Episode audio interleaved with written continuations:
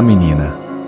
Em que canto ficou a memória de uma das sextas-feiras de 1993? Onde ficou perdida alguma lembrança vivida da pobre menina estranha em uma sexta-feira qualquer de 1993? Eu vejo nitidamente todos os lugares. Pam pam pam pam. Era clássico ouvir isso e repetir. Subi as escadas e lá estavam os livros infantis, tão ingênuos quanto eu, Gostava da biblioteca, de levar livros para casa. Chegou o dia da escolha do curso. O que fazer? Eu estava sempre no mundo da lua. O que fazer? Meus colegas não tinham dúvida, rapidamente preenchiam a opção do curso que iriam fazer. Lembro-me de algumas opções como violão, desenho, flauta, coral, tapeçaria e teatro. Muitos colegas, sinceramente os mais chatos e exibidos, escolheram fazer teatro sem pestanejar. Eu não sabia o que era teatro e escolhi o curso que a minha melhor amiga escolheu, tapeçaria. Foi a minha opção, mesmo sem também saber o que era. Quando iniciei o curso, bateu até uma alegria em mim. Podíamos desenhar sobre uma tela sem cor e dar um colorido nela, costurando, usando grandes tubos de linhas das mais vibrantes cores.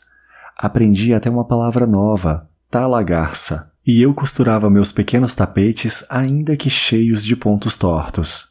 Em uma daquelas sextas-feiras, corri até o andar da biblioteca, mas ouvi um coral com estalos de dedos numa outra sala e fui ver o que era. Vi vários alunos, entre eles muitos colegas ensaiando para uma apresentação no teatro. Lembro como se fosse hoje. Um deles era japonês e chamava-se Christopher. Ele cantava como um anjo, eu e minhas amigas nos sentávamos próximas à piscina, ao lado de um pavilhão em construção. Lanchávamos ali, sempre de frente para uma igrejinha com formato de chapéu de freira. Sentíamos o vento bater no rosto, esperávamos o sinal tocar. A diretora conseguiu organizar várias turmas de alunos para assistir aos espetáculos daquele semestre, lá mesmo, no nosso teatro. Eram várias apresentações, entre elas o espetáculo dos meus colegas. Eu estava curiosa, era a primeira vez que eu ia ao teatro.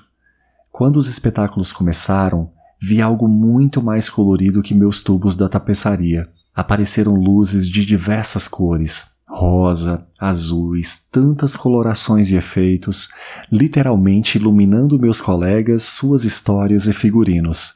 Eu fiquei emocionada, chorei em silêncio no escurinho da plateia. Estava simplesmente encantada. Se eu pudesse voltar ao tempo hoje, teria feito a mesma escolha. Eu não faria teatro.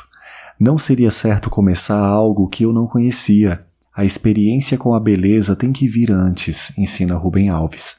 Agora adulta, percebo que tudo aquilo era um verdadeiro sonho, infraestrutura e um turno inteiro só de arte, um passado que não volta nunca mais, porém está vivo na lembrança. Ali o amor começava a comer a menina esquiva.